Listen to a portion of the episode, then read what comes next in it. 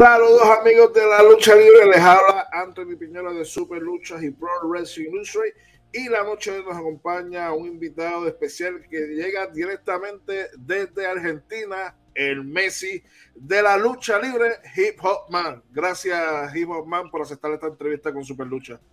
Muchas gracias por la invitación, un placer estar con ustedes. Y bueno, acá estamos para responder todas las preguntas que, que vengan, saben que no tengo filtros que puedo hablar de todo, así que gracias, gracias por la invitación. Así mismo ahí también nos acompaña parte del equipo de Super Lucha, Drago. Drago, gracias por estar nuevamente acá con nosotros. Gracias a ti, Anthony, gracias a Hip Hop Man, directamente desde Argentina. El, argentino eh, mexicano, se podría decir. Este, por, una parte. Este, sí, por eso, por una parte. Nada, más vivo en México, no me diga mexicano que no, vea. Un mexicano no tiene. No, no, eso no, pero pero casi un mexicano jamás va a tener esta y los argentinos sí. Ah, bueno, ya, ah, pero ya empezó esto judo. y saludos a todos los que se están conectando por ahí esta noche. Así mismo es, todas las personas que se van conectando a la transmisión pueden ir eh, compartiéndole y dejando eh, su pregunta para nuestro invitado de la noche de hoy, el Hip Hop Man, y, que nos digan desde qué parte del mundo eh, nos están viendo en la noche de hoy. Hip Hop Man, siempre me gusta hacer esta pregunta, conocer los orígenes de, de, de dónde ¿verdad? nace tu amor por la lucha libre. Sabemos que allá en Argentina hubo un programa de lucha libre famosísimo, Titanes en el Ring, eh, que me imagino que, que fue ese programa eh, lo que te cautivó. Pero cuéntanos un poquito más sobre, sobre tu infancia y tu amor por la lucha libre allá en Argentina. Sí, vengo de, familia de luchadores, cosa que en, Argentina y en Sudamérica es un poco más eh, difícil, ¿no? Por ahí México, Estados Unidos, Puerto Rico, hasta mismo Japón, sí, sí tienen tradición en las familias. En este caso, mi papá y mi tío fueron los primeros en aprender lucha libre, eh, justamente porque vieron el programa Titanes en el Ring, lo, lo veían de chicos, y bueno, se hizo un casting en su momento, ellos con 15, 16 años fueron al casting, quedaron y empezó lo que es la dinastía Garcilaso, que es, es mi apellido, y empezaron ellos dos como luchadores, después se sumaron más tíos míos, eh, hasta que en su momento de todos los primos que, que somos, fui el primero en, en, debutar como luchador profesional en, en el 2001. Y antes de eso eh, empecé a acompañar a mi papá como mascota, con sus personajes, eh, prácticamente es que tengo uso de razón que, estoy arriba de un ring. Y bueno, somos 10 en la familia hoy por hoy, entre mi papá, mis tíos, mis primos, mi hermano, tengo otro tío que es referee, eh, que estamos todos en el ambiente de, la lucha libre y el amor por la lucha lo traigo en la sangre, prácticamente nací. Mi hermano, tengo otro tío que es referee. Muy bien. Ok, eh, ¿qué, ¿qué, recuerdas tú de Titanes en el Ring, un programa que fue de tanto éxito en Argentina sobre lucha libre?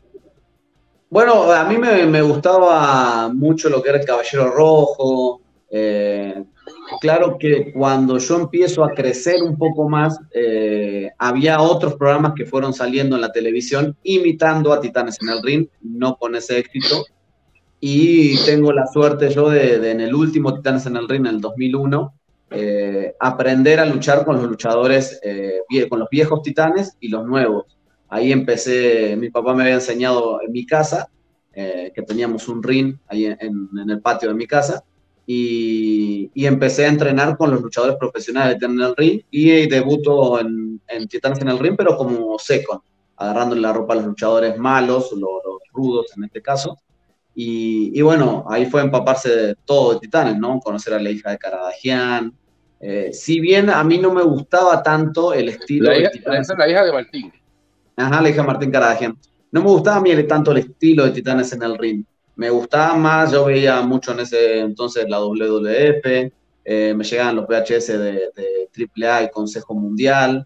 Eh, y Titanes era un poco más light, ¿no? La lucha, no, no, no era tan, tan violenta, con tanta espectacularidad. Sí tenía una magia de esto de los personajes, pero bueno, eh, no, no era tan, no, no me gustaba tanto Titanes en el ring. Oye, yo, yo, te quiero preguntar, ya que estamos hablando de Titanes el Ring y mencionabas que salieron varias, varias empresas allá en Argentina al mismo tiempo, eh, no, no, no sabía ese detalle, pensé que solamente era el grupo de Titanes del Ring, ¿qué, qué otros grupos se dieron más o menos a, ese mismo tiempo a hacerle la competencia, por decirlo de alguna manera? pues, en la década del 50, 60 había varios, varios eh, empresas de lucha que, que empezaron a, a competirle a, a, Titanes, pero creo que la más, eh, las más fuertes llegaron en el 80, una en la que eh, lucharon mi, mi, papá y uno de mis tíos, que se llamaba Colosos de la Lucha, y otra que se llamaba Lucha Fuerte, que esa estuvo dos años, que esa fue la que más fuerza le hizo en ese entonces a Titanes, porque se había, eh, se había llevado al Lancho Peuchele, al Lancho Rubén Peuchele, que era ídolo de, de Titanes, eh, tenía personajes similares, tenía una momia que no era, que creo que, que, no sé, tenía pelo, y era la momia egipcia, una cosa así, como que le modificaban un poquito los nombres, eh, y, se parecía mucho a Titanes y tuvieron mucho éxito, duraron dos años, fue el programa que más se acercó a, competir la Titanes, aparte estaba en el mismo nivel, ¿no? Porque Titanes eh, todavía perduraba porque estaba el, el señor Karadagian y competían palmo a palmo. Cuando fallece Karadagian, salieron inter, un interminable programa de Rambo y sus titanes, lucha mundial, lucha total, eh, gigantes del catch, muchos, lucha, muchos programas que duraban poco, duran tres, cuatro meses nada más y no tenían el éxito que, que tenía Titanes. En, en, ese momento, eh, Hip Hop Man, de esa época dorada de, de Titanes Ring, ¿recuerda algún luchador extranjero que haya hecho alguna gira allá en, en Argentina? No, no, la verdad que no. Sé después por historiadores que, sí llegaron gente de, de, México, algún guatemalteco, luchadores bolivianos, obviamente que estaban en la frontera, paraguayos, pero así, luchadores importantes que hayan ido y luchado en, Titanes, no, no. Sí decían, por ejemplo, que, venían de, cierta parte del mundo, pero en realidad eran todos argentinos. De hecho, mi personaje... de Nueva York. Sí, claro, mi personaje es también un invento, ¿no? Hip Hop Man que viene de Nueva York y nada que ver. Claro. Ahorita decías que en el 2001 tuviste la oportunidad de, de, de entrenar con algunos de los viejos titanes en el ring. ¿Con uh -huh. cuáles de ellos? Con eh, el señor que hacía Rudo Valdés, que, que era un, le decían el tigre colombiano, la original momia, el señor Carlos Figueroa, eh, que, que, era la original momia, la que peleó con Martín Caradagian en el Luna Park. No sé si, si vieron alguna vez esas imágenes. Eh, el, señor, el señor, la verdad que era un gran profesional, tenía para esa época tenía como 60 más o menos y tenía un físico impresionante, eh, realmente un, un, luchadorazo. Y después muchos personajes, eh, por ejemplo Gengis Khan, el señor Gengis Khan, muchos personajes que también fueron mutando, ¿no? que lo tenían las nuevas generaciones. Un, un nuevo Machuca la Hiena, eh, un nuevo Caballero Rojo, un nuevo Pepino. Todos los personajes como que lo fueron reciclando y haciendo eh, gente nueva. Y, y, también mencionaste que uno de tus primeros maestros fue obviamente tu papá, tu señor padre. Aparte de tu sí, papá sí, y sí. aparte de Titanes de Ring. Aparte de esas dos cosas, eh, Titanes en el Ring y tu papá, ¿alguno más te, te, te sirvió de maestro? ¿Estudiaste sí, con alguien más? ¿Practicaste con alguien más? En Argentina, el señor Rudo Valdés es mi maestro y después otros dos eh, luchadores eh, más eh, que se iban más al estilo americano, estilo gringo, que se llamaba, uno se llama Héctor Chelote, que aún sigue luchando, y otro luchador que, que falleció, que se llama Marcelo Videla, y después otro también luchador se llama Rocky Rolando, que es dueño de la Federación Argentina de Catch, él también en, en, lo que es estilo americano, me enseñó mucho lo que es el registro progresivo y, y ciertas cosas. Mi papá eh, me enseñaba más lo que era lo tradicional, él era muy ágil y me enseñaba muchas cosas del estilo mexicano, eh, pero me fui más a, a, al estilo gringo, ¿no? Y en Argentina fueron mis cuatro o cinco maestros ellos. No, okay. Titanes en el ring fue realmente una locura, por lo que, por lo que he visto eh, tenían este póster, VHS, figuras, de todo, o sea, prácticamente sí, sí. dominaban eh, bastante allá en, en Argentina. No, y, y en Puerto Rico también se pasaba los titanes en el ring, ¿verdad, Drago?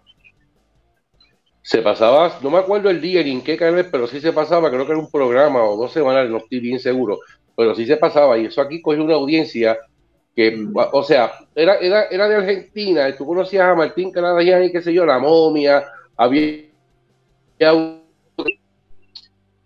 con escudo o sea, era, era dulce a nivel que mucha gente se paraba en esa hora para ver en el que no sí, está en, que,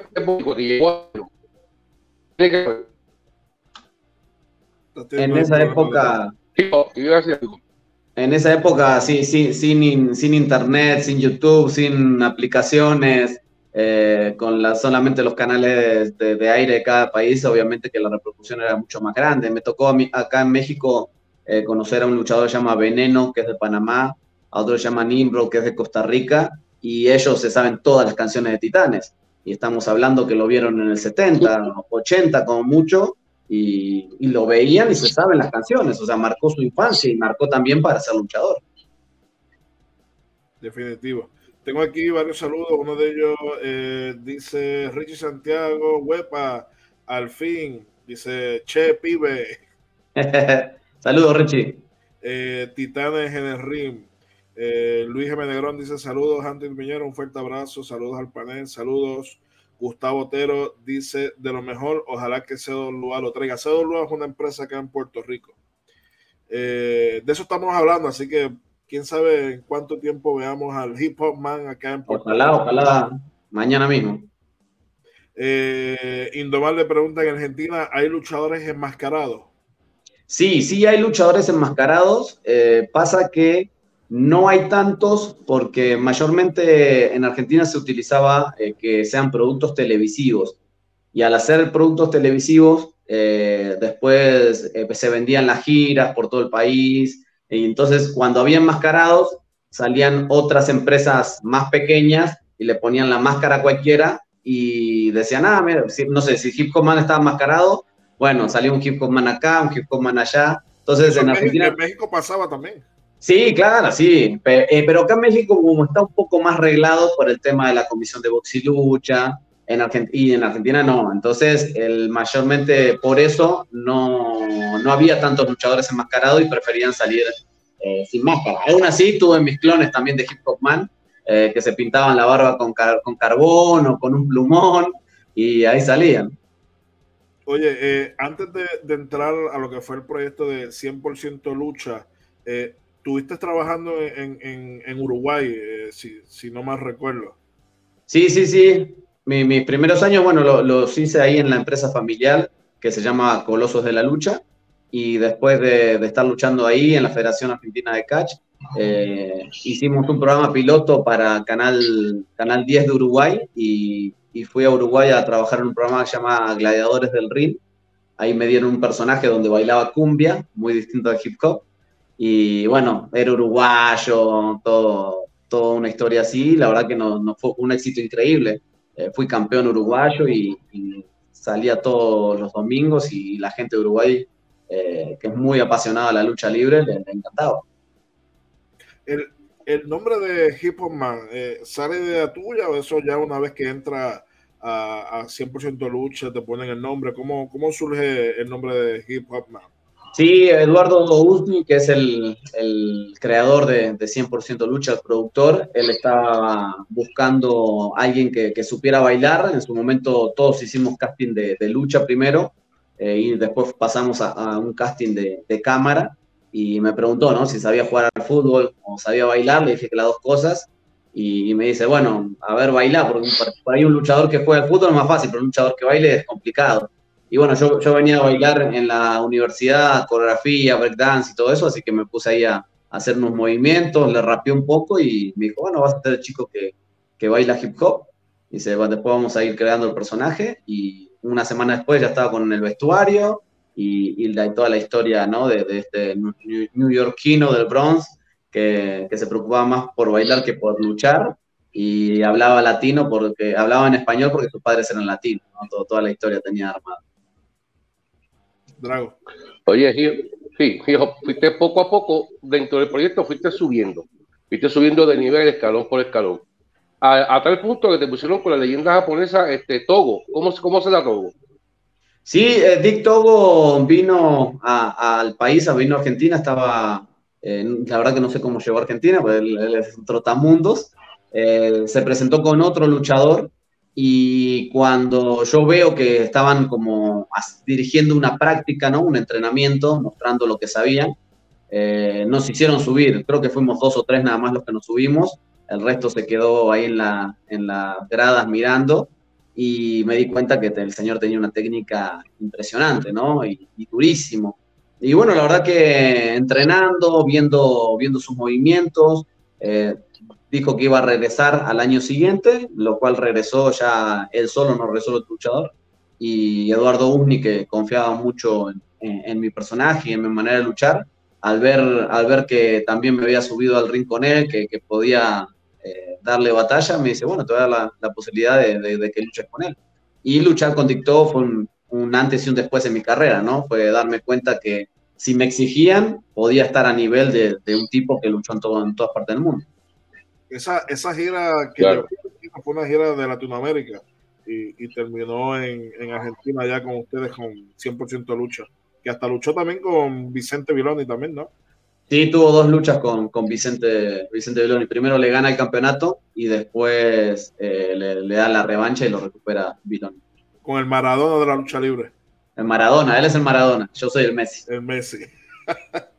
Oye, este, justamente te, te pregunto, eh, yo recuerdo un encuentro que tuviste justamente con, con Vicente Viloni, el desafío extremo, donde se tienen que poner los, ladrillos y luego subir al cuadrilátero. Hoy, hoy día que está fuera de, Argentina y, has visto mundo en Japón, en México, ¿qué, qué, qué recuerdos te trae e, ese tipo de lucha? Porque era algo súper raro. En, en, Japón, por ejemplo, en los death matches ponían en el medio un bate con alambre de púa y los luchadores ambos extremos y tenían que ir corriendo a coger el bate.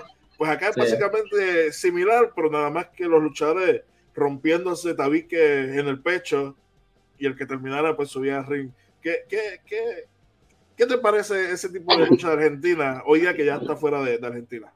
Sí, era, eran, imagínate que fueron cinco años ininterrumpidos donde domingo a domingo había que mostrarle a la gente cosas nuevas y era, era una mezcla de, del... Este, este, Eduardo Uni era un cómico donde le gustaba mucho el humor bizarro, entonces eh, metía ciertas cosas de su humor a las luchas, ¿no? Hay una lucha también que es la lucha sapo, que se meten el sapo ahí y teóricamente tienen que estar lucha, hacer toda la lucha con un sapo ahí abajo.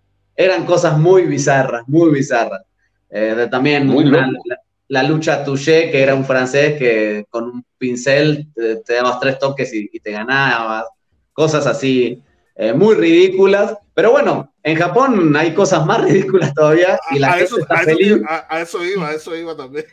Yo el otro día pasé 19 minutos viendo a uno de los luchadores más grandes de Japón contra una muñeca y, fue, una lucha impresionante. Entonces, digo, tal vez fuimos un poco eh, los que iniciamos con ese tipo de locuras, ¿no? Sí, sí, en Japón se ven cosas así con, una muñeca, con el hombre invisible. Sí. sí. bueno, el, hombre invisible lo hizo Karadagian allá en el sesenta y pico. Sí, entonces Argentina este, en, esa parte fue innovadora. Sí, en, parte creativa, sí, la verdad que, que, sí. Obviamente que a lo que es el deporte y así no, no tiene mucho que ver. Eh, pero bueno, en ese entonces la gente o los niños les gustaba ver eso y, bueno, también hay que, hay que subirse, partirse seis ladrillos en el estómago. Parte, parte de Drago. Sí, es, que todavía estoy pensando yo en el sapo nada más. Este, mira, este, ¿cuánto tiempo? Sí, porque es que es una loquera. O sea, tú das una lucha con un sapo ahí abajo metido, está fuerte por liga. Pero bueno, este, ¿cuánto tiempo tú estuviste en, en 100% lucha? Eh, desde el 2006 hasta el 2011 todo lo que duró el programa fue de los tres, fuimos tres luchadores nada más que estuvimos desde el programa 1 hasta el final. Eh, y, la verdad que fue una experiencia increíble. De hecho, hasta hace poquito que fue a Japón, había sido lo, mejor que me había pasado en, la vida eh, luchística, ¿no? Porque eh, ser ídolo en tu país, metíamos entre 3.000 y 7.000 personas todos los fines de semana en ciudades distintas. Era un éxito, fue, fue el programa más exitoso junto a, Titanes en el Ring, ¿no? Eh, fue de este siglo, eh, lejos lo, que marcó muchas generaciones. Claro, nunca supiste por qué la empresa se joven, ¿verdad? Sí, es que al ser un producto televisivo, eh, lamentablemente vino un nuevo gerente al, canal y, no, y dijo, ¿saben qué? No me gusta la lucha, la sacamos, así como otros programas que también eran muy exitosos, y lo sacó y vino con nuevos proyectos, con esto de comprar los formatos de, otro, de otros países. Y lamentablemente, eh, cuando salimos del aire, eh, muchos de los otros canales quisieron venir a comprar el producto, a llevarlo porque era un éxito total, pero Eduardo Usni todavía seguía trabajando para ese canal que se llamaba Telefe. Entonces no podía venderle el producto a otro canal y trabajar para ellos, ¿no? Entonces, no, nos dijo, esperen, esperen, aguanten, que voy a, voy a tratar de meterlo otra vez. Y al año lo, lo, echaron a él desde el canal. Y claro, cuando ya quiso ir con su producto a otros canales, todo el mundo le cerró las puertas. Y, y fue por eso que, que, no inmediatamente salió 100% lucha en otro canal. Y como era una sociedad entre Endemol y Telefe, también el tema de nombres, eh, ciertos nombres de personas que eran de, una, de un lado, la idea era de otro, el nombre del programa era de otro y había, había ese tipo de intereses que, se conflictuaban, ¿no? Salir en otro programa eh, luego, luego. Bueno, una, vez se termine el contrato, ya no está en televisión, ya 100% lucha eh, termina. ¿Cómo se da la oportunidad de irte de, Argentina a México? Y, una vez que ya, ya definitivamente no volvemos, eh, nosotros tuvimos un año más trabajando en las giras porque estaban, las giras las teníamos vendidas de un año anterior. Entonces todo el 2011 nosotros lo trabajamos, emitieron algunos programas repetidos y nosotros lo trabajamos como si estuviéramos en la tele. Ya en el 2012, a, falta de televisión, yo pongo mi escuela de lucha, la escuela, la escuela de lucha Hip Hop Man, y empiezo a tener alumnos que están más eh, que eran, no sé, cantantes, que, que, venían de otro rubro artístico, y me dijeron, mira, me dice, tengo mucha gente que quiere comprar el producto 100% lucha, ¿por qué no nos vamos a gira? Y hablé con Biloni, que era la máxima figura en ese entonces, y bueno, junto con Biloni, algún otro luchador, más mis alumnos, empezamos a salir de gira por todo el país y estuvimos un año y medio luchando todos los fines de semana en todo, en todo el país y me iba muy bien económicamente. Obviamente no eran los mismos llenazos eh, y eso empezó a, pesar en mi cabeza más que nada, ¿no? Pasar de luchar para 7.000, 10.000 personas a luchar para solo 700, 1000. Obviamente, hoy, hoy le decís a alguien que va a tener 1.000 personas en, su show. Éxito total. Y es éxito, éxito total. Pero imagínate que nosotros veníamos de todos los fines de semana, 3.000, 7.000, 10.000. Entonces empezó a decaer eso y luchar siempre contra el mismo luchador como si fuese esto una rutina, como si fuese un show de Las Vegas. Estaban casados ya. Sí, entonces como que decís, bueno, estoy bien, pero mentalmente digo, podría dar más, ¿no? Y bueno, fue acá que conozco a, a, Eddie Carawi, un, luchador francés, que, que, él había visto la película de 100% lucha y quería venir a Argentina le dije, no, ya termino 100% de lucha. Le digo, pero ayúdame a ir a México. Y bueno, él me, hizo algunos contactos que, me comuniqué y me dieron las fechas en México. Y fue así que venía para México por seis semanas, con cuatro luchas pactadas nada más. Y el resto, a ver qué pasaba, ¿no? Ya llevas 10 años en México. Y se hicieron 10 años. Oye, te, te, iba a preguntar, eh, esto no tuvo que ver con, con el cierre de 100% lucha, no tuvo que ver nada con la recesión económica que, que, hubo en Argentina, no, no tuvo que ver una cosa con la otra. No, no, no, para nada, para nada. Nosotros eh, en lo que es rating estábamos igual eh, que los últimos tres años, veníamos muy bien de rating. Y después, por ejemplo, el estadio Luna Park, que es el estadio más importante de, de Argentina, habíamos llenado un Luna Park en octubre y después Biloni se retiraba y lo volvimos a llenar en diciembre de 2010. O sea, metimos en dos shows 40.000 personas. Entonces el éxito estaba, estaba seguro, todo, todo venía perfecto. Se habían incluido mujeres también en el, en, el roster, eh, pero simplemente fue una decisión de alguien, alguien externo que, que, bueno, decidió eso. Así como nosotros les tocó a, a programas que eran súper exitosos, y nada, venía con nuevas ideas, nuevos programas y, y nos sacaron. Eh, tengo aquí varios saludos. El Pandita dice saludos, mi hermano de verdad, saludos para nuestro amigo el Pandita. Luis M. Negrón dice que le den gracias a Dios que los sapos no tenían dientes. eh, eh, Indomar dice, veo que tienes un cinto, ¿cuántos has ganado en tu carrera? Ah, sí, este es el, el campeonato de tercias del Estado de México, que gané este año en Naucalpan, junto con el francés de Icaraui y con el chileno Choco.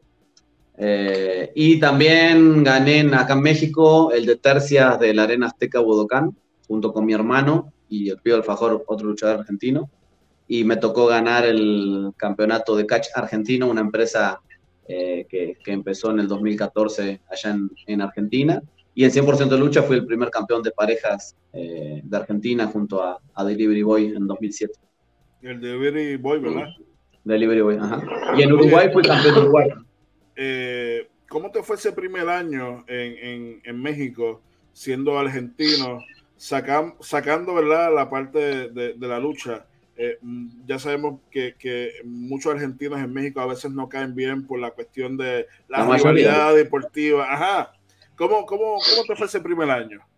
El primer, el primer año me fue. El primer año se separa en seis meses. O sea, los primeros seis meses me fue muy bien. La gente, la verdad que la gente de México es, eh, te, te ayuda mucho, es muy, muy sociable le, gusta eh, cuando, cuando llegas a su país, atenderte, llevarte de acá para allá. La verdad que no, no, no tengo eh, queja con eso. Los luchadores me, trataron muy bien. Eh, y yo llegué como técnico, como luchador bueno técnico a México porque era el personaje que yo tenía en Argentina, ¿no?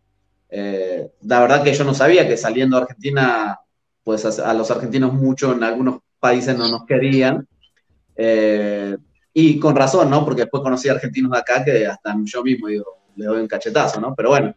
Eh, y la primera parte, si bien desde, lo, desde, el estar cómodo en el país estaba muy cómodo, los luchadores me hacían sentir muy bien, eh, sí me costó obviamente adaptarme al, estilo mexicano. Venía de luchar eh, entre 6 y 8 minutos en Argentina, una sola caída, eh, sin, sin saber si era técnico o rudo, yo subía a ganar y ya está, a la lucha libre mexicana, que son tres caídas, había luchas de 40 minutos, eh, si subís de técnico o rudo estás limitado a hacer ciertas cosas, entonces era complicado, era adaptarse, el entrenamiento era durísimo, porque antes entrenaba para aguantar 8 minutos, ahora tenía que entrenar para aguantar 40, entonces de ese lado se complicó mucho, y más que nada, eh, que en Argentina no se usaba el estilo de, de y contra llavear. Y acá cualquier nene de 5 años ya sabe meter llaves en México. Entonces fue aprender de nuevo a luchar. Eh, y de ese lado sí, sí se complicó, ¿no? Uno sabiendo sus falencias, bueno, empecé a entrenar en la Arena Naucalpan con, con el profesor Black Terry y, y, empecé a entrenar en el Consejo Mundial con el maestro Arcángel de la Muerte, que, ya falleció. Eh, ellos fueron mis maestros acá, acá en México los primeros años. Y eso súmale la altura de la Ciudad de México que lo, que lo Sí, sabes que en el debut la altura no me pegó para nada. Luché bárbaro. El tema fue después, como, como que después, no sé si sería la adrenalina o no sé qué pasó, pero me acuerdo que un día estaba entrenando, empecé a correr hacia la cuerda y ahí quedé. y no me podía recuperar para nada. Hasta ahí de golpe, sí. Sí, sí, la, segunda y tercera lucha sí me costaron muchísimo. Aparte me mandaron contra un señor que se llama Negro Navarro, que es uno de los maestros de contra llaveo. Entonces, claro, limpió todo el ring conmigo el señor, ¿no? Pero, pero bueno, las primeras dos, la segunda y la tercera me costaron mucho, ya para la cuarta me, me adapté mejor y ahí empecé a, a, disfrutar un poco más de la lucha, tanto que decido decido esas seis semanas eh, aplazarlas hasta, hasta fin de año y justo cuando me iba a ir se me da la oportunidad de abrir, abrir un cartel para AAA. Entonces digo, bueno, cambio el pasaje o ya lo pierdo y me quedo para luchar, hacer esa lucha. Y de ahí ya me quedé, ¿no? Pero bueno, ya pasando los seis meses me voy a Guatemala a, luchar porque tenía que hacer el, esto de la, visa de turista lucho en Guatemala y cuando regreso a México eh, es cuando empieza mi, papel como rudo, ¿no? Y ahí, ahí cambió directamente toda mi carrera. Oye, ah, eh, siguiendo con esa misma empresa, aparte de tu presentación en el AAA World Cup, ¿has tenido algún acercamiento de la empresa AAA o del Consejo Mundial de Lucha Libre en México para que vuelvas a ir? En el, en el consejo luché eh, cuando vino, estaba Liga Elite, que era una promotora que, luchaba, que hacía funciones con la Arena México. Ellos hicieron un mundial que vino Jinder Marshall, eh, DJC, Sabu. Bueno, en ese, en ese mundial luché en, en, ese mundial y me tocó luchar justamente contra quien es hoy Joaquín Wild de WWE. Eh, hice un mano a mano en la Arena México con él. Eh, bajando de ahí estaba Joker, estaban la gente de programación, el señor Feliciano, me felicitaron por la lucha, por la verdad que no esperaban mucho de mí, me felicitaron por la lucha y porque al ser rudo, pues la verdad que la gente me había agarrado muy, muy bien, ¿no? Pero nunca me senté a charlar con programación o, del consejo o decirle, ¿saben qué? Miren, soy argentino, este es mi personaje.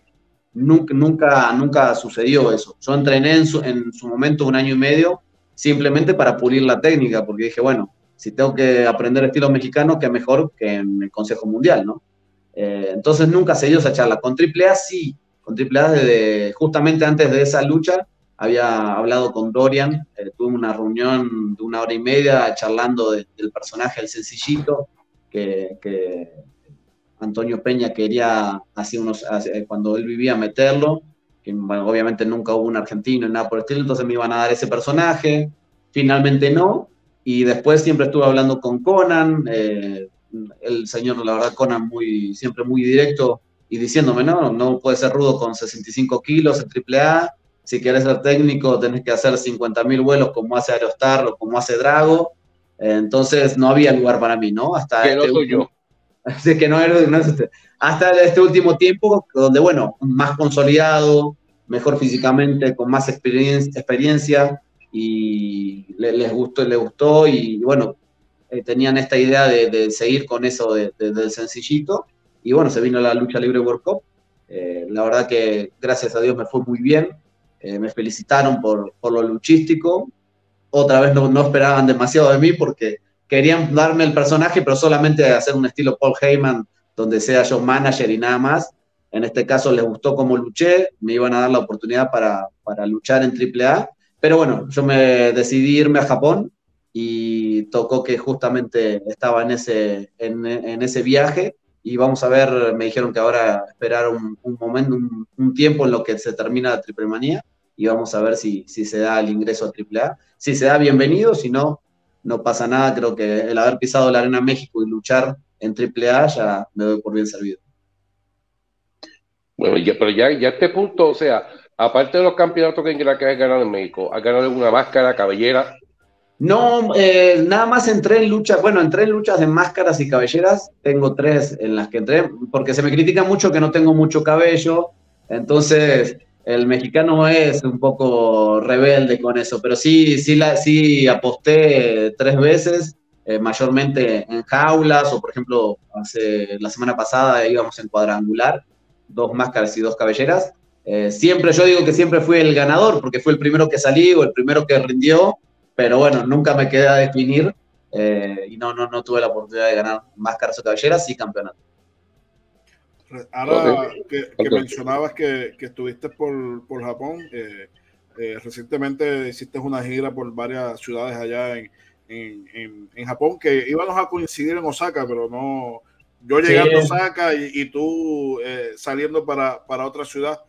Cuéntame cómo, cómo, cómo la pasaste por allá, qué te llevas de la lucha libre japonesa en, en, en comparativa con, la, con, con, lo que has vivido en México. Cuéntame tu, tu experiencia allá en Japón.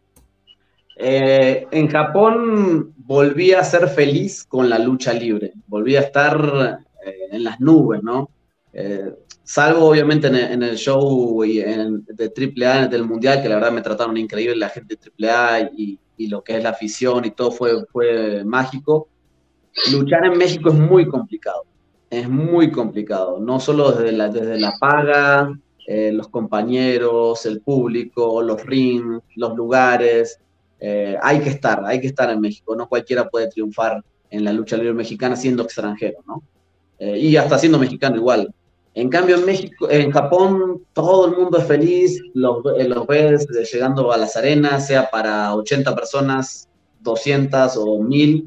los japoneses siempre están felices, están, son muy cordiales, muy amables. Entonces volví a ser feliz con la lucha libre, ¿no? Además esto de, conocer todo el tiempo cosas nuevas, no solo luchadores, sino eh, lugares, la gente muy respetuosa. Y hay algo que, marca también eh, culturalmente, que tal vez uno vive en una burbuja en Latinoamérica, ¿no? Eh, que llegar a un lugar donde la gente no piensa en, robar, que la gente no empieza en, en, sacarte lo tuyo, llegar a un lugar donde realmente vos dejas el celular acá y te vas a hacer cualquier otra cosa y decís a las dos horas, me olvidé el celular, regresás y el celular está ahí, esas cosas en Latinoamérica no existen. En ningún país de Latinoamérica existen. Entonces, vivir, lamentablemente. vivir esa tranquilidad, eh, eso, eso te lleva a estar, estar en las nubes, ¿no? Estar muy feliz. Y luchísticamente me adapté muy bien. La exigencia que hay en México eh, hace que, tal vez la lucha libre japonesa eh, no la vea tan exigente. Eh, creo, que, creo que en México se, exige más. Allá se lucha 10 minutos, 15 como mucho. Entonces la verdad que me adapté, me adapté muy bien. Sí, obviamente lo que es el idioma era complicadísimo, pero bueno, con el inglés, con señas, con el idioma universal que es la lucha libre, me pude, pude adaptar y la verdad que estaba muy feliz. Si fuera por mí, no hubiese regresado jamás a, ni a México ni a Argentina, me quedaba vivir en Japón eh, sin problemas. Porque, ningún, japonés se le fue la mano, se, se puso se pone medio garrote. No, no, porque bueno, en mi caso, en Argentina somos más garrotes que los japoneses, entonces adaptadísimo, adaptadísimo, eh, no, no, no, no sufrí para nada de eso. De hecho, creo que yo les pegaba más que ellos, entonces eh, no, no, no pasaba nada, no, no, no, yo no, de hecho cuando, cuando luchan por ahí con, mis compañeros argentinos, eh, sí, sí se siente el rigor, ¿no? Eh, hay, hay, técnicas que se hacen en, el wrestling de, Estados Unidos, de Puerto Rico, de México, que, que, son un poco más cuidadas, allá en Argentina no, allá en Argentina Biloni te da un, un, un roscazo y pasabas dos semanas sin comer, era así. Entonces, o mi papá mismo cuando me enseñaba me daba los patadones en la nuca, eh, que tenías que aprender o aprender. Entonces, el estilo japonés, bienvenido, yo estaba feliz. ¿Cuánto, tiempo estuviste allá en, Japón? perdón. ¿Cuánto, tiempo estuviste allá en Japón? Estuve tres meses y hice 27 luchas. Drago. Tú luchaste también en Uruguay, ¿verdad? Sí, en Uruguay estuve todo un año luchando en, en gladiadores, gladiadores del ring y después fui, había ido antes y después fui también a alguna que otra gira por ahí. Luché en Paraguay, en, en Bolivia, Guatemala. México, Japón, Argentina. ¿Qué otro país más ha luchado? Y casi todo Sudamérica. Sí, Sudamérica, lo que es Argentina, eh, Bolivia, Uruguay, Paraguay y ya después Guatemala, México, Japón y a mí me gustaría ser el primer argentino, eh, por lo menos de este siglo, en haber luchado en Japón, Estados Unidos y México, ¿no? Ahora esperando, esperando sacar la visa para ir a Estados Unidos y, y espero que también a Puerto Rico. ojalá, ojalá. Ya, ya 100% lucha eh, ya pasó, ya terminó, ya sé, como tú explicaste, se quedó sin cara y qué sé yo. Este, en un momento yo creo que se pensó que la lucha libre argentina había muerto dado que de, 100% lucha se había acabado. Pero ahora resurge el nuevo programa de Titanes en el Ring con la hija de Martín Caradagian, si no me equivoco, que está al mando de ese proyecto ahora mismo. O sea, ¿cuál es tu opinión del regreso de Titanes en el Ring? Una nueva versión, eh, la hija de Martín Caradagian, que el, el, apellido puede traer peso para una fanaticada que ya lo vio. ¿Cómo, cómo, tú, cómo tú ves? Sí, eh, yo creo que cualquier regreso de, la lucha libre a, lo que es la televisión argentina es beneficioso tanto para, el programa en sí como para toda la lucha libre en general. Eh, lamentablemente, eh, después del 100%, hubo muchos intentos, pero, pero nadie pudo acceder a la televisión. Sí, gracias a Dios, se abrieron escuelas y se abrieron empresas pequeñas que siguen haciendo lucha libre desde, desde 100% lucha Hoy hay mucho más, hoy si un, cualquier luchador va a Argentina, eh, yo le puedo decir, no te preocupes, vas a luchar acá, acá, acá y allá, ¿no? Hay unas cinco o seis empresas pequeñas que, que intentan eh, por ahí un poco más underground, pero, pero van subsistiendo Y claro, está Titanes en el Ring, que el nombre solo vende, que la hija de Kardashian intenta eh, colocarlo en lo que es la televisión. Pero bueno, eh, es complicado, es complicado eh, porque está la, la, discusión eterna entre los, la, gente de antes, que por ahí quiere ver a, un caballero rojo, a un payaso, al payaso pepino, a la momia, y no te acepta estos chicos luchando en calzones, todos musculosos, ¿no? Y tenés la nueva generación que te dice, no, vamos por más estilo eh, John Cena, Undertaker, ¿no? Eh, luchadores con por ahí con nombre y apellido, en calzones, musculoso, y dejémonos de lo titanesco y un payaso luchando, una momia luchando, eso ya no es lucha libre. Entonces, Titanes tiene que eh, pelear con eso, ¿no? O vamos a las nuevas generaciones, nos quedamos con lo viejo, y bueno, están en esa mezcla que hoy les está yendo bien desde el lado de, de por lo menos están haciendo eventos, eh, la gente vuelve a reencontrarse con el producto, pero por ahora no, no dan ese, eh, ese punto para que sea un éxito y para que se vaya a la televisión y sea un éxito realmente a nivel nacional, ¿no? Por ahora sigue siendo una empresa más como cualquiera de las otras que está haciendo cosas. Hay unos chicos que se llaman Zona de Lucha, que hacen, una, hacen tipo lucha underground con historia, eh, más telenovela, y después llegan a la lucha en vivo, ¿no? la gente también los está agarrando muy bien. Entonces hay productos, veremos si Titanes, por el nombre que pesa mucho, eh, logra perdurar. Y, y, si no sabes, Marina, porque me dijiste al principio de la entrevista que tu papá perteneció a Titanes en el Reino. Sí, luchó, luchó, mascarado. Por eso, y es un programa de los años 60, 70, 80, 90, o sea, eh, ¿tú, ¿tú, crees factible que esa, esa versión de Titanes en el nueva ahora, que está saliendo ahora con la hija de Martín Canadian, tenga eh, quizás elementos de la, de la, de la, del ring que se puedan unir, se puedan, eh, o sea, por ejemplo, una momia, aunque sea la momia, quizás un, un, gimmick más moderno, pero sigue siendo la momia de Titanes en el ring contra uno con un tipo como John Cena. ¿Se puede hacer esa función? ¿Tú crees que funcionará? A, a, mí, a, mí, me, a mí me gusta, yo no, no, no le veo lo malo, no, no critico ni, ni, una parte ni la otra, nada más te digo que son esas discusiones que hay hoy por hoy entre la afición de Titanes en el ring pero yo creo que pueden convivir tranquilamente. Eh, en, lo vemos en WWE, si vuelve a, en algún momento aparece otra vez eh, luchando Undertaker, la gente se vuelve loca, y es el hombre muerto que se murió y resucitó. Entonces, eh, bien trabajado, bien hecho el producto, todo vendible, y Argentina es un país que consume la lucha libre, pero muchísimo, muchísimo, y hoy hay muchas generaciones.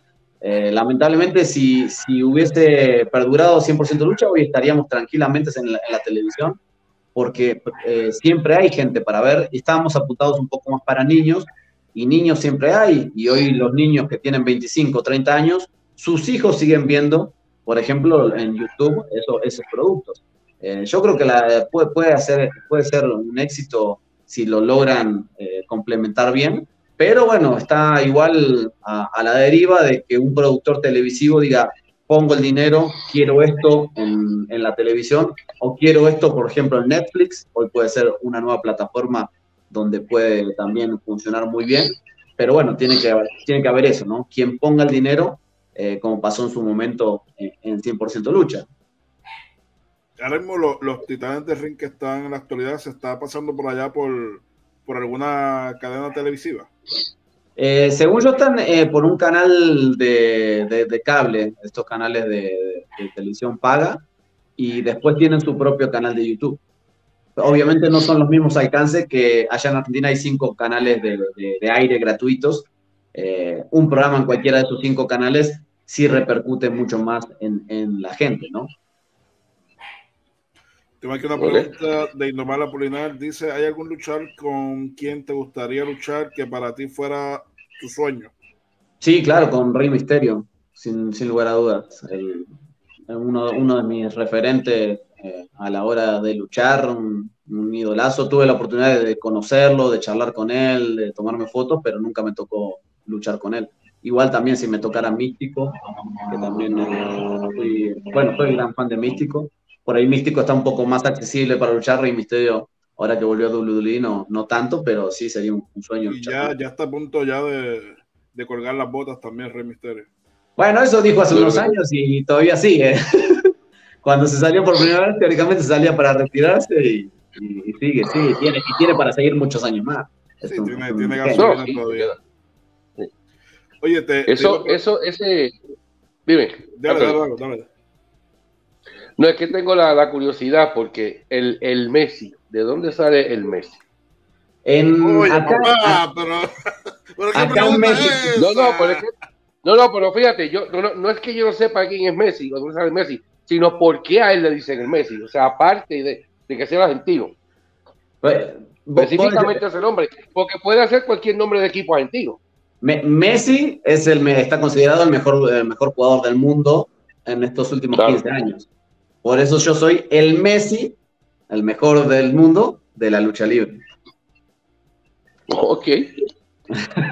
explicado, está bien explicado el dato. Por eso yo, yo soy el Messi de la lucha libre. Y Vicente era. Eh, Vicente Maradona, Vicente, Maradona. O sea, estos tipos eran luchadores, pero también metían este, eh, el soccer, el, fútbol a, la lucha libre. Sí, sí, claro, es que en Argentina vivimos, la, pasión del fútbol es, es, muy grande. Y bueno, acá en México me sirve muchísimo, ¿no? Esto de que, gracias a Dios, todos los días le ganamos a los mexicanos, eh, los goleamos, los sacamos al mundial, es fácil jugar con ellos. Entonces nos divertimos, nos divertimos, ¿no? Boca o Tú estás viviendo en México, ¿verdad? Yo vivo en México. ¿Estás viviendo en México ahora mismo? Ay, sí, Imagínate, imagínate que me, gritaban el, me gritaron el gol de Holanda los vecinos. Porque claro, obviamente cuando estaban los goles yo gritaba y dije gol de Holanda y digo, ¿qué hay holandeses en México? Pero me los gritaban los mexicanos. los mexicanos. eh, ¿River Plate o, o, el Boca? River, River. River Plate toda la vida.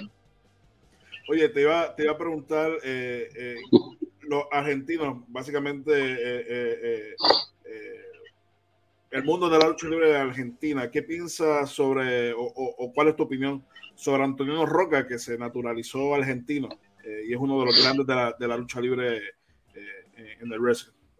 Mira, lo que eran los fanáticos de antes hasta que llega el Internet y el YouTube, realmente no sabíamos mucho de lo que los argentinos hacían afuera, ¿no? Eh, como decís, eh, Antonio Roca, eh, Coloso Colositi acá en México, había otro luchador que se llama Tito Copa, eh, salvo los que eran, pero muy fanáticos, prácticamente, y eran luchadores, si no, el fanático no conocía ese tipo de nombres. No sabíamos nosotros que el Gigante González fue, fue luchador, sabíamos que jugaba al básquet, pero nada más, porque claro, no, no te llegan ese tipo de noticias. Recién cuando empiezan las redes sociales, empieza a ver videos de YouTube, empezás a, a conocer que, que, sí hubo luchadores que, estuvieron en, el mundo, que fueron grandes, que son reconocidos a nivel mundial, pero en Argentina, al no estar en la televisión, no para, el, para la gente común o para el fanático, hasta para el fanático de la lucha libre, realmente no saben, no saben ni quiénes son, ¿no? Para el fanático de, la lucha libre argentina, eh, ídolo es Martín Caradagian, ídolo es La Momia, ídolo es el Caballero Rojo, ídolo es Vicente Viloni, La Masa, eh, pero ese tipo de luchadores prácticamente, bueno, en realidad no lo conocen y tenés que estar muy, muy apegado a, lo que es eh, la lucha libre, ser muy fanático de la lucha libre para recién conocerlo. Hoy sí, hoy hay fanáticos que sí se, crearon con, con WWE y tienen sus foros y empiezan a charlar y a discutir, ¿no? Porque este hizo esto, este hizo lo otro. Y tenés un, nicho un poco de, no sé, de unos 500 o 1000 fans que sí saben quiénes son, ¿no? Pero en realidad el público normal argentino no, no tiene idea. O sea que para ti es clave y fundamental la televisión en Argentina para que se conozca la lucha libre. Sí, sí, sí, eh, de toda la vida fue así y hoy, lamentablemente hoy, sigue siendo así, ¿no? Tenemos luchadores luchando en Chile y hay un luchador que se llama Herco Whisky que ha recorrido toda Europa eh, y sin embargo la gente no está ni enterada, ¿no? La gente sigue yendo a ver a Vicente Viloni que nunca salió de Argentina, eh, solamente para luchar en, Bolivia, ¿no? Bueno, hace poquito también luchó en Perú eh, pero no, no tuvimos esa oportunidad los luchadores de antes de salir y que se mostrara, ¿no?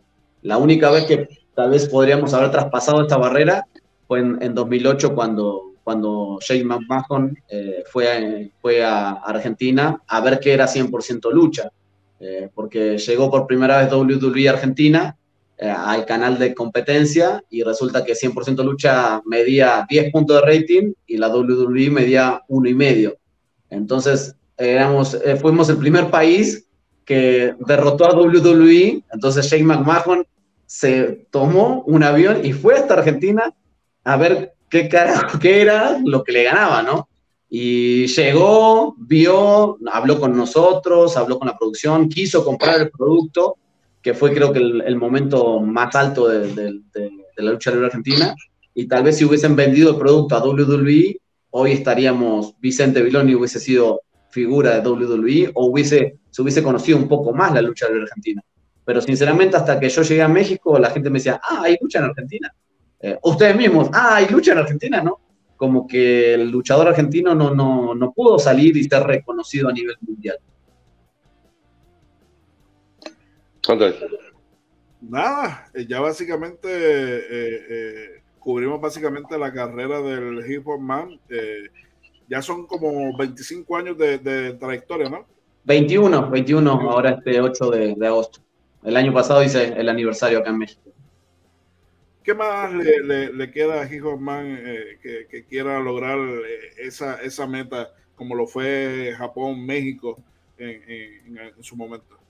Estados Unidos, Estados Unidos, y como para decir, bueno, luché en, las tres grandes potencias, ¿no? Bueno, llegando acá me, enteré que, que, también, ¿no? Antes un luchador para decirse internacional tenía que haber luchado en México, Japón, Estados Unidos y Puerto Rico, ¿no? Eran como que en los 80, 90, si no luchabas en esos cuatro países, no eras un luchador realmente internacional. Me gustaría, me gustaría lograr eso. Hoy, sé que Puerto Rico por ahí está un poco a, lo que es eh, Estados Unidos y México está un poco más bajo, eh, pero sigue siendo, sigue siendo eh, una de grandes luchadores y, y, estaría increíble poder, poder lograrlo.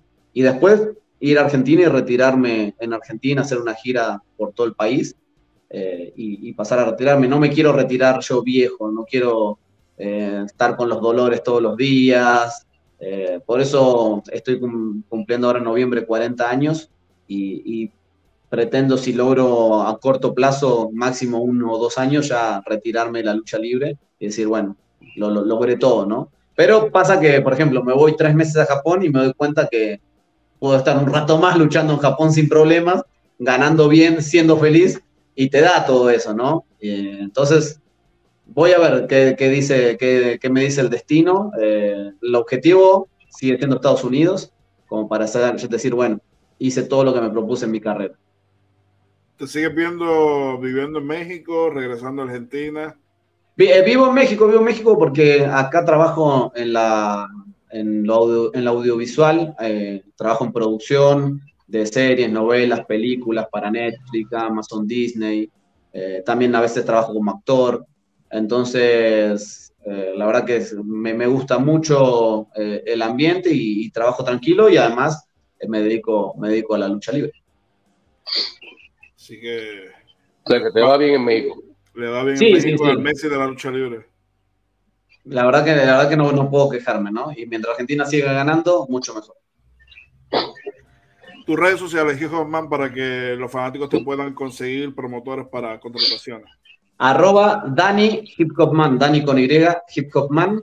Igual si ponen Hip Hop Man todo junto, ahí me pueden encontrar en, tanto en Instagram, Twitter y en YouTube, Lucha Libre Argentina, Hip Hop Man. Ahí pueden ver todo lo que fue la gira de Japón, eh, cosas de, 100% lucha, algunas luchas de México. Ahí tengo mi canal de YouTube, pero las fuertes son Instagram y Twitter con Dani. Y Super Crazy dice, y yo nada, saludos. El señor Super Crazy. No lo puede ver en Japón, no lo puede ver. Eh, sé por, allá anduvimos, por allá anduvimos en Japón este, con las Strong Zero. Sí, sé que, sé que, tú, sé que tú estás ahí con sus sobrinos, creo que están luchando en NOAH. Lamentablemente no lo pude ver, sí lo conocí acá, tuve la oportunidad de conocerlo acá en México, eh, pero un grande, un grande Super Crazy. bueno, Eh, Hijo Man, gracias por, por, estar acá con nosotros eh, y, conocer un poco más sobre tu trayectoria eh, en la lucha libre profesional. No, gracias a ustedes por, por la invitación. Saben que cuando me necesiten, acá voy a estar. Espero poder viajar pronto a Puerto Rico. También vi que son muy buenos para el micrófono, así que va a, haber, va a ser un lindo duelo a la hora de los promos. Va, va a estar lindo eso. Muchas gracias a Hijo Man y, esperamos por acá. Gracias, Hijo. Y la próxima semana vamos a tener otro invitado. Muchas gracias al Hip. El Messi de lucha libre. El Messi de lucha libre y Drago. Hay, hay varios eventos eh, esta, estos días acá eh, en Puerto Rico y vamos a comenzar eh, para ir cerrando el, aniversario número 15 de la CWA dedicado a Ángel Rodríguez sábado 19 de agosto, cancha bajo techo de la Boli en Levitown. Ya todo el mundo sabe que el encuentro estelar por el campeonato máximo de la empresa entre el dueño del mundo Irán Tua frente a Nick Aldi no va, eh, ya que eh, así mismo lo informó el luchador que eh, está lastimado, no, va a estar en Puerto Rico, no va a estar en Chicago, así que hay que estar bien pendiente quién va a ser el suplente de Nick Aldis en el aniversario número 15, pero otro de los encuentros que sí están confirmados por los campeonatos mundiales en pareja, donde la industria eh, se va a estar eh, enfrentando a los más racing por los campeonatos en pareja de la CWA, también parte de la industria, eh, el nuevo miembro, por decirlo de El nuevo miembro, eso es así. Manuel Rodríguez se va a estar enfrentando a Rodrigo Peligro García por el, por el, por el primer contendiente al campeonato máximo de la CWA en una lucha sin escapatoria con, con fanáticos rodeando el ring. Edman, parte de la industria, se va a estar enfrentando a Bambino. También eh, por el campeonato de Puerto Rico, Alfred Allen se va a estar enfrentando a Kobe La Máscara y por el campeonato de acción vibrante, Alejandro Diosdado se va a estar enfrentando a Alfredo Links Rivera. Otras luchas por confirmar y eh, la, lucha estelar que eh, vamos a estar bien pendiente a cuando surja ese nuevo retador al campeonato máximo de la empresa. Oye, Drago. Eh, y eso, perdóname, eso CWA, eso va a ser el sábado 19 de agosto del presente año, de este año 2023, en la cancha bajo techo de Levitown a Boli en Toa Baja. Así mismo, y este próximo sábado luchando por Axel Cruz y Mayra Torres, eh, sábado 5 de agosto. y Deporte de Mayagüez. Así mismo, los boletos ya los puedes eh, conseguir. De igual manera, también allí en, el Palacio los puedes conseguir. Eh, una Rumble Boricua donde Sabio Vega, eh, Mr. Big, Roxy, entre otros integrantes de la IWA van a estar presentes, una lucha eh, de, de, árbitro. Eh, Peladito Vázquez se va a estar enfrentando a Rubén Hermoso con un árbitro especial, Frankie Verdecía. Wizard y el señor Anton se van a estar enfrentando a Bambino y a Johnny Blaze. De los choques, Amazona y Odie se van a estar enfrentando a la estructura Nancy y Bandido. Eh, Barbie Boy y Puyi la Bella frente a Milena y Quintana.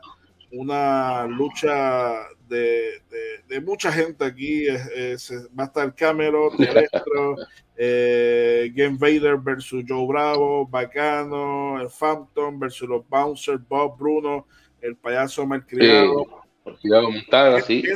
esta lucha para mí va a ser la lucha que va a, explotar allí el palacio, eh, donde se van a estar enfrentando cuatro de las mejores parejas en Puerto Rico, la malicia, los fugitivos, Huesa y Mafia, Star Roger e Irán Túa. Eh, eso, eso va a ser una, yo no sé, eso eh, va a ser una lucha de, de pronósticos reservados, de verdad. Para mí esta va a ser la lucha de la noche, así que hay que estar bien pendiente. Y otro de los encuentros eh, por parte de WWE, Chicano, Lightning y Mike Knight se van a estar enfrentando a Zion RT1, El Diabólico y Jovan. Todo esto este próximo sábado 5 de agosto en el Palacio de Recreación y Deportes de Mayagüez desde las 8 y a las 6 de la tarde Meet and Greet con todos estos superestrellas. Todos, todos a apoyar y ayudar al judo de los judos Axel Cruz y a su esposa Mayra Tojes. Así mismo, y también el próximo evento de la NPW Revenge, sábado 26 de agosto, en el Salón Hacienda Sabana, Sabanera, allá en el pueblo de Sidra, eh, en la lucha estelar. El prototipo Anthony Roberts se va a estar enfrentando a Oti Fernández, entre otros superencuentros que se van a estar dando a conocer en los próximos días. Así que eh, básicamente esas son las luchas eh, acá en Puerto Rico y en los Estados Unidos. Eh, el regreso de la empresa Immortal Lucha Libre presenta Infernal Glory este próximo domingo 20 de agosto allá en el Berwin Eagles Club. las puertas van a abrir a partir de las 1 y 30 de la tarde y la campana suena a las 3 de la tarde en la lucha estelar eh, por el campeonato de Puerto Rico de Immortal eh, Lucha Libre. Mark Davidson se va a estar enfrentando a PJ Black. Una lucha en pareja. Adrián y Barry Morales se van a estar enfrentando a la gravedad Ciro de Samuel Olmos y Justin. Eh, también va a estar presente Alfredo Melies versus Five Star Dryan eh, el hombre que está de moda, que está arrasando por ahí con los campeonatos, Ángel Fashion, eh, se va a estar enfrentando a Babo The Clown por el campeonato peso completo de Immortal Lucha Libre. También el Nazareno se va a estar enfrentando al hombre de los quilates Abad. Por el campeonato de la televisión, el hijo del enigma se va a estar enfrentando a Maquita. Todo eso este próximo 20, domingo 20 de agosto, allá en Chicago, en el Berwyn Eagles Club. Así que eso es lo que hay allá en Chicago y este próximo 26, eh, eh, allá en la República Dominicana, Wrestling RD presenta esta gran cartelera de lucha libre por el campeonato de la República Dominicana. La cara de la manada, John Tiel, se va a estar enfrentando al primer retador ese campeonato Cronos. Así que bien pendiente a lo que va a estar sucediendo allá en la República Dominicana con la gente del Wrestling RD y nos preparamos para este homenaje a Jason el Terrible próximo viernes 13 de octubre eh, cuando la CWA presenta este homenaje a la leyenda de la lucha libre eh, boricua Jason el Terrible. Así que, Drago, ¿algo más que se nos quede? Sí, se nos queda que WWC el 19 de agosto en la provincia en Bayamón. Y por ahí no se ha anunciado la cartera en ningún lugar, pero ya la, empresa EWA anunció Public Enemy, el evento Public Enemy, pero hay que sintonizar las redes, de la, las redes sociales de ellos para tener más detalles. Así mismo, así que nada, dame tus redes sociales, Drago, para, para irnos. En Facebook me pueden conseguir como Drago José, también como Lucha Libre Boricua, en Facebook, Instagram, Twitter y mi canal de YouTube, Lucha Libre Boricua. Ahí están las redes de Drago José y a mí me pueden buscar en todas las redes sociales bajo Anthony Piñero y a través de superluchas.com. Ahí te puedes enterar de todo lo que está pasando en el mundo del wrestling. Así que nos vemos este próximo jueves con otro invitado eh, que se, lo vamos a estar confirmando esta misma semana. Así que nos vemos este próximo jueves y el sábado nos vemos allá en el Palacio de Recreación y Deporte en el evento Luchando por Axel Cruz. Que tengan muy buen Seguro que sí.